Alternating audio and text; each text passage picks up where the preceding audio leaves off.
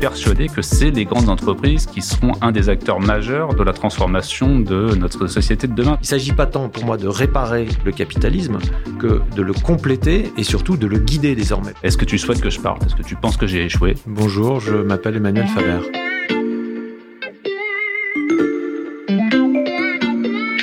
Salut, c'est Xavier Yvon. Cette semaine, on vous propose de découvrir une sélection des meilleurs portraits de la loupe, le podcast quotidien de l'Express.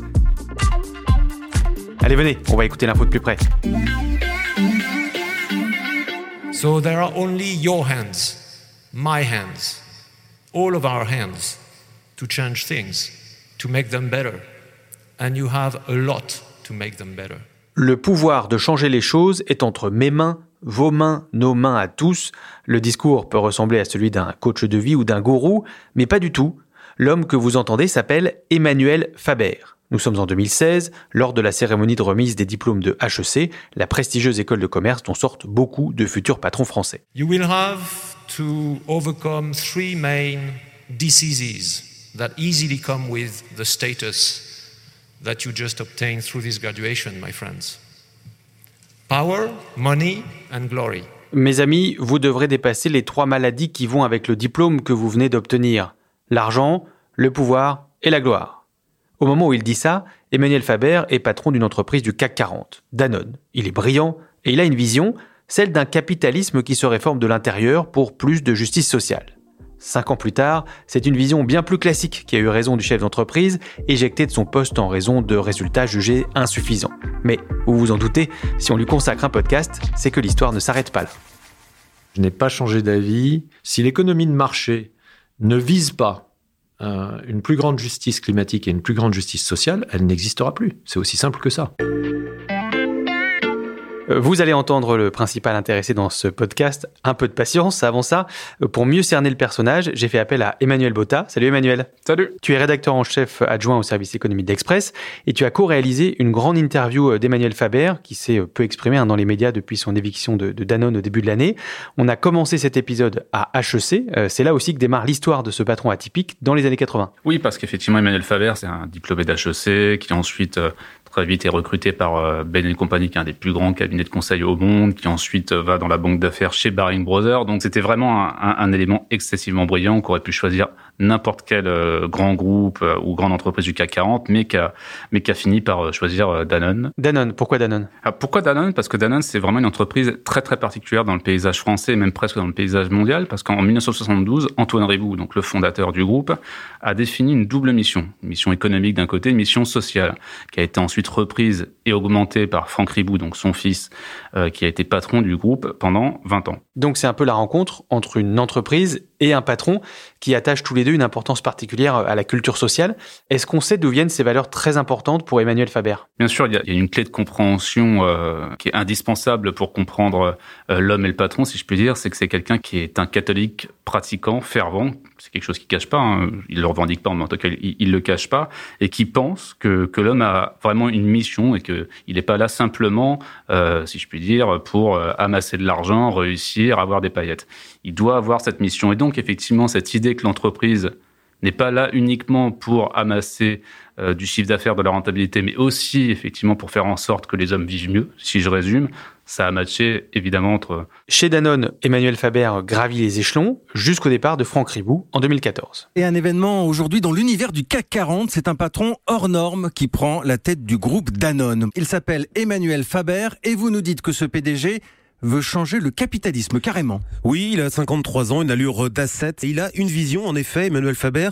Il est persuadé qu'on ne peut plus continuer comme avant. Cette vision, Emmanuel, elle se manifeste comment concrètement? Bah, Ce qui est très concret, c'est que depuis 2020, Danone a le statut d'entreprise à mission. Donc, c'est quelque chose qui est gravé dans le marbre, avec des objectifs, euh, des enveloppes aussi pour, euh, je vais donner quelques exemples, réduire le taux de sucre dans les yaourts, euh, faire en sorte qu'il y ait moins de plastique, réduire l'inégalité des salaires entre les hommes et les femmes, faire en sorte que partout sur la planète, les salariés Danone aient un revenu décent. Voilà, ça c'est quelque chose qui est vraiment gravé dans le marbre. C'est quoi ce statut d'entreprise à mission? C'est un, un, statut qui fait qu'il y a une sorte de comité à côté du conseil d'administration qui va travailler vraiment spécifiquement sur ces questions question et qui va rapporter directement au conseil d'administration pour lui dire attention, voilà, sur cette thématique sociale, on va pas assez loin. Emmanuel Faber, patron, s'applique aussi à lui-même ses propres principes. Effectivement, il faut savoir, enfin, ça fait partie un peu de la légende de l'homme, mais il a quand même refusé euh, une retraite chapeau. Euh, donc la retraite chapeau, c'est qu'est-ce que vous allez toucher une fois que vous serez en dehors de l'entreprise jusqu'à la fin de vos jours,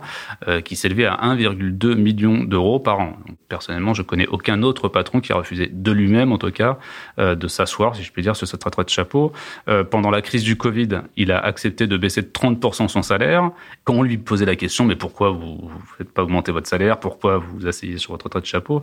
Il a cette image de dire moi je suis un grimpeur, je prends pas plus qu'il ne me faut dans mon sac pour pas être trop lourd. Comment est-ce qu'il est perçu chez Danone? Il, est bien perçu. Enfin, il faut, faut, se rendre compte que euh, quand il est parti, il a eu des milliers et des milliers de mails, de, de messages sur LinkedIn, d'encouragement. C'était vraiment, euh, enfin certains ont pu dire c'était un gourou. Après, ceux qui ont été dans son entourage très très proche euh, ont parfois pu souffrir de, euh, de celui qu'on a surnommé le moine soldat parce que c'est quelqu'un qui va travailler 15, 16, 18 heures par jour, euh, qui dort 4 heures par nuit, qui peut vous envoyer des mails à 6 heures ou à 5 heures parce que lui est réveillé et que sa journée a commencé. Et voilà, donc ça peut être assez dur. Il y a aussi effectivement le, le manager parce qu'à un moment, il est quand même jugé sur des résultats.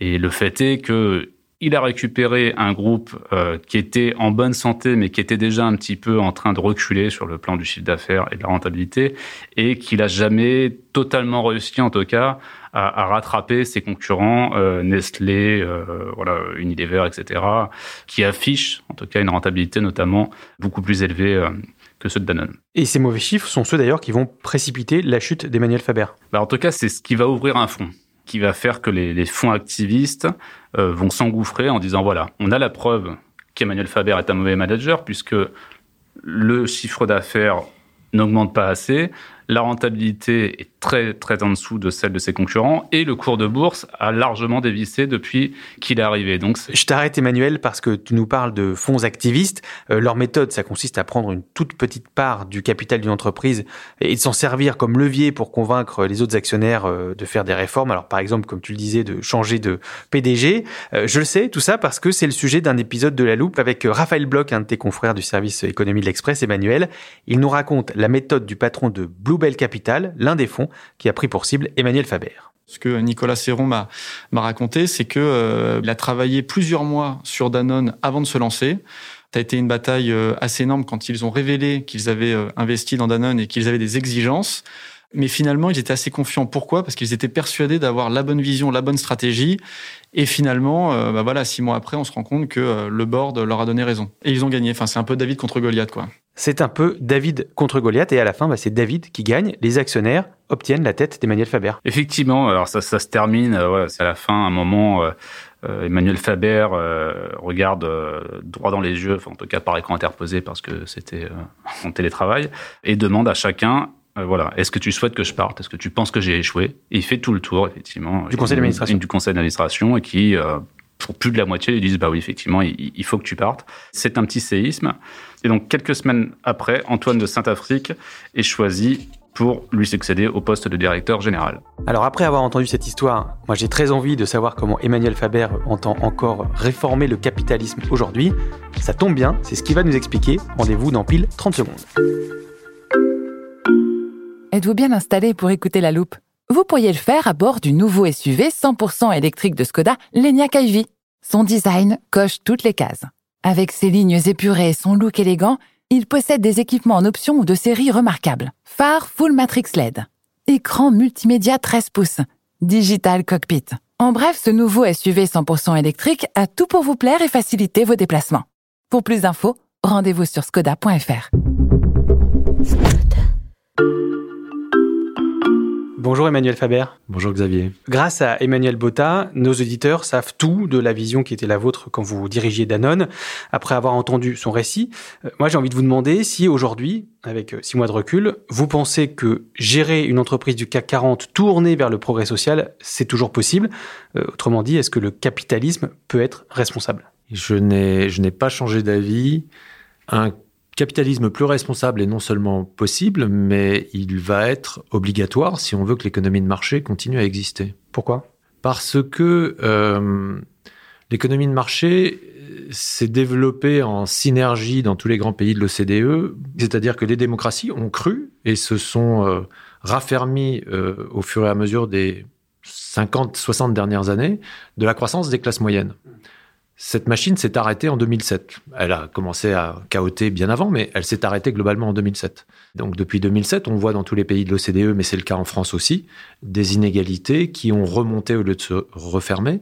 Hmm. Mais c'est une question de normes et de normes sociales. Et les normes sociales, elles évoluent à toute vitesse. Et on est en face d'une génération qui monte là et qui, d'une certaine façon, a, a pris le pouvoir des réseaux sociaux, qui fabriquent des nouvelles normes sur des sujets de responsabilité climatique, sur des sujets de responsabilité sociale, qu'on le veuille ou non, et qui font bouger ces consensus et qui les fragilisent aujourd'hui. Donc, si l'économie de marché ne vise pas euh, une plus grande justice climatique et une plus grande justice sociale, elle n'existera plus. C'est aussi simple que ça. Mais la réduction des inégalités qui faisait le consensus de nos sociétés, si elle n'existe plus, qu'est-ce que ça fait? Ben, ce que ça fait, c'est que ça produit euh, des mouvements comme les Gilets jaunes et, plein d'autres. Il y a eu encore, euh, il y a deux jours, hein, des données euh, globales sur la répartition des richesses dans le monde. Je l'ai déjà dit, je le redis, c'est une bombe à retardement. 1% euh, des humains qui détiennent la moitié des richesses mondiales et 50% des humains qui n'en détiennent que 1%.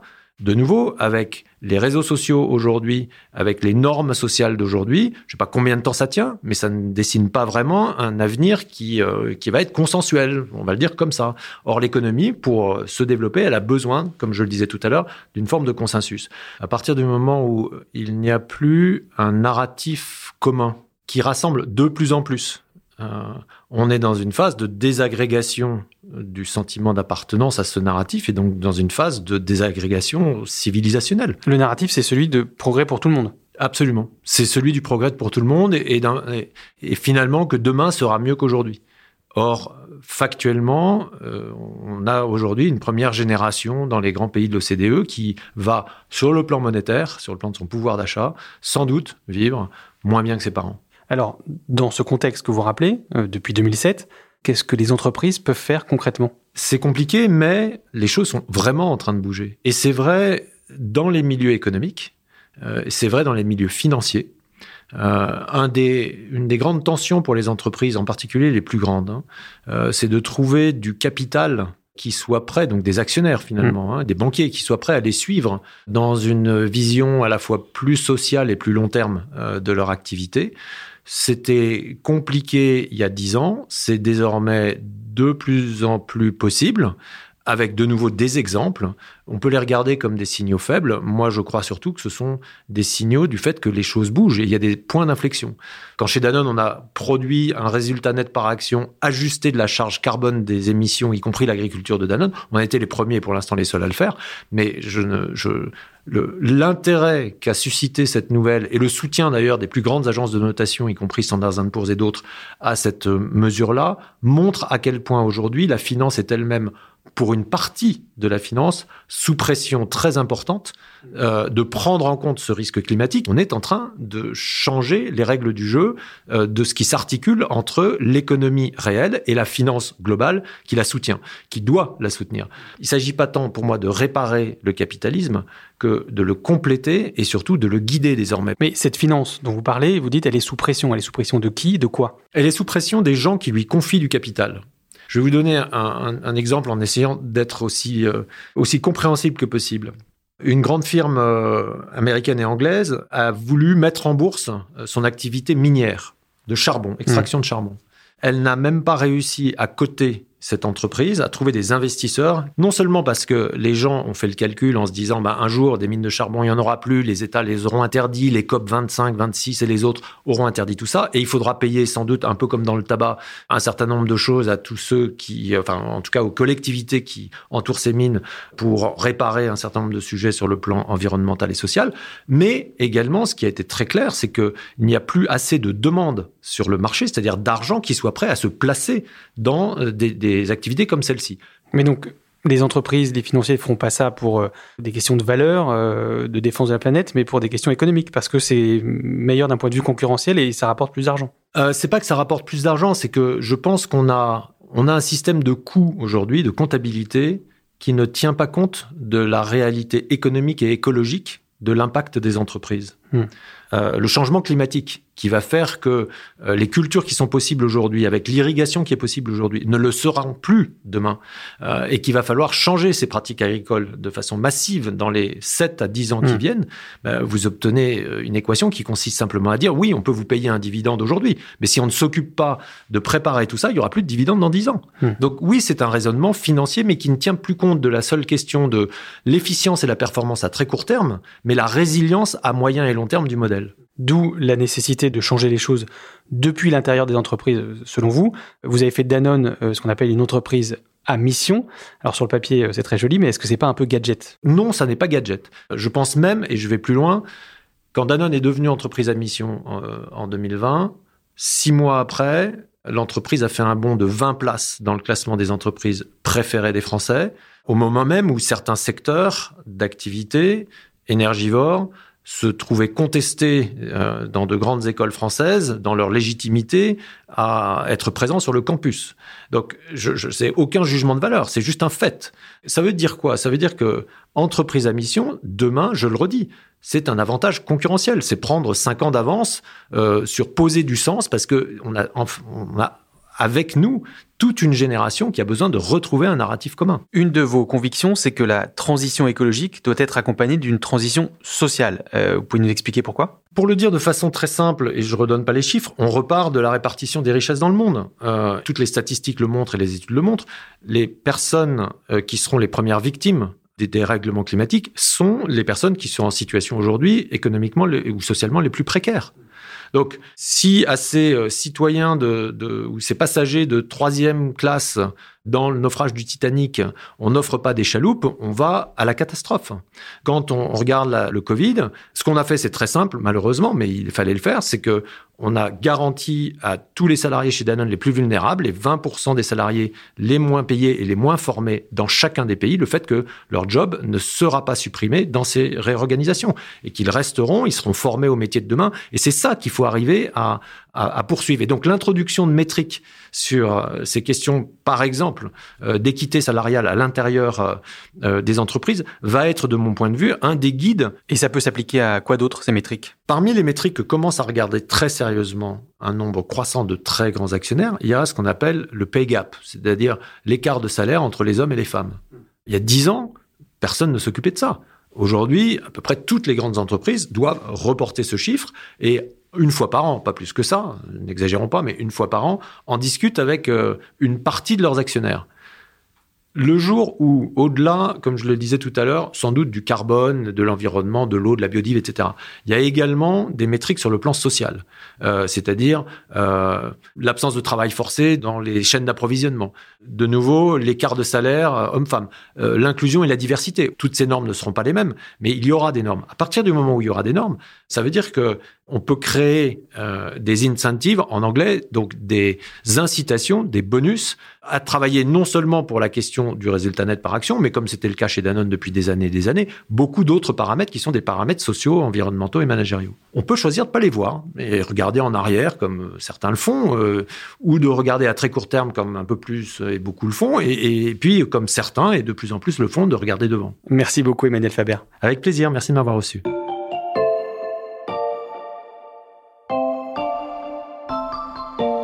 Emmanuel, je me tourne à nouveau vers toi.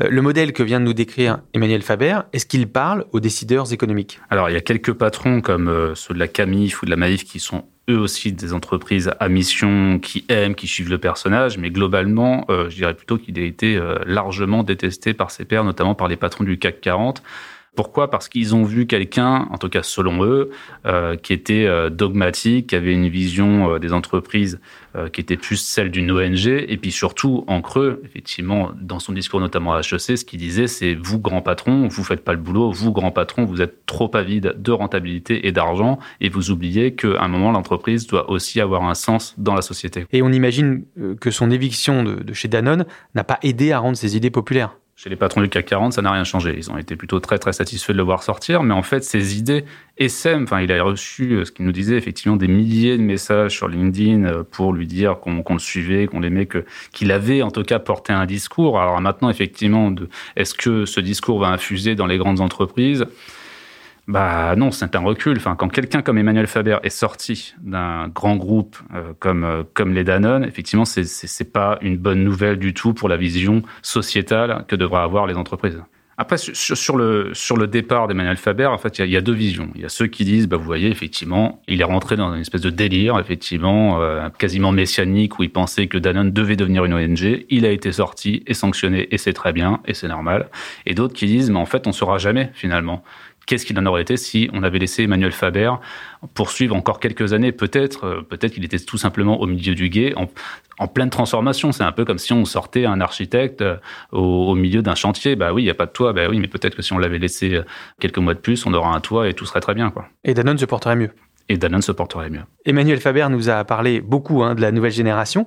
Est-ce que les jeunes, les futurs décideurs, eux, sont sensibles à son discours? Oui, clairement. Enfin, on voit aussi que de plus en plus, euh, là où dans les années 80, 90, 2000, le premier critère de sélection quasiment pour les jeunes diplômés des grandes écoles, c'était le salaire. Aujourd'hui, c'est plutôt le sens le sens, le sens de leur carrière et le sens aussi qui est dans l'entreprise qu'ils vont rejoindre. Hmm. Il faut bien se rendre compte finalement, et euh, malheureusement j'allais dire pour les, les, grands patrons du CAC 40, que, que des Faber, il y en aura d'autres. Des Faber, il y en aura d'autres. Lui nous dit le changement arrive, c'est pas ça le débat.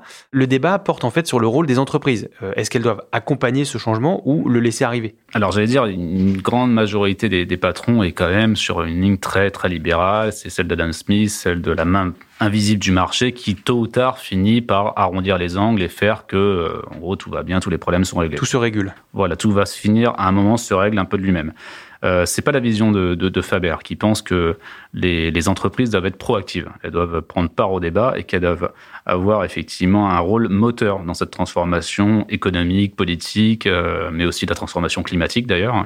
Donc, la, la, j'allais dire la différence entre ces deux visions, c'est, la notion de vitesse. Lui, Emmanuel Faber, pensait et continue de penser qu'il faut faire très vite parce qu'il y a une, une urgence, notamment climatique et sociétale, qui arrive avec les conséquences de la pandémie. Et est-ce que pour les autres, il y aurait un risque à aller trop vite ben, Le risque, en fait, c'est d'être sanctionné comme l'a été Emmanuel Faber par les actionnaires. Si vous allez trop vite, mécaniquement, il faut que vous preniez une part de votre rentabilité pour l'investir dans, la, dans le côté sociétal. Et, et le risque, c'est que des fonds activistes arrivent, comme ça a été le cas, et vous disent, mais attention, votre rentabilité, elle est quand même bien trop basse par rapport à la moyenne du marché. Tu as rencontré Emmanuel Faber longuement, tu as beaucoup parlé. Où est-ce qu'il se voit, lui, dans ce capitalisme raisonnable auquel il aspire? Ah, Il y a quelque chose d'assez euh, marrant sur son compte Twitter, mais aujourd'hui, il a marqué activiste. Alors donc effectivement, on lui a posé la question, on a dit bon, bah, activiste, vous allez être dans une ONG, on imagine, ou bien euh, quelque part dans une commission du côté de l'ONU. Et euh, alors, il l'exclut pas, mais en tout cas, il, lui se voit en fait encore très bien rebondir comme PDG d'un très grand groupe pour la simple et bonne raison qu'il est persuadé que c'est les grandes entreprises qui seront un des acteurs majeurs de la transformation de notre société de demain. Donc, il, il, il s'imagine tout à fait euh, rebondir ailleurs. Eh bien, on suivra euh, la suite de la carrière d'Emmanuel Faber avec attention. Merci Emmanuel. Merci. Pour prolonger sur ce sujet, je vous conseille vraiment d'aller lire l'interview intégrale d'Emmanuel Faber sur le site de l'Express. Elle a été réalisée euh, donc par Emmanuel Botta et Béatrice Mathieu. Si ce podcast vous a plu, dites-le nous avec des étoiles et des commentaires sur vos plateformes d'écoute, Podcast Addict, Amazon Music ou Apple Podcast par exemple. Parlez de la loupe autour de vous et abonnez-vous pour ne rater aucun épisode. Celui-là a été fabriqué avec Louis Coutel, Margot Lanuzel, Mathias Pengili et Lison Verrier. Retrouvez-nous lundi pour passer un nouveau sujet à la loupe.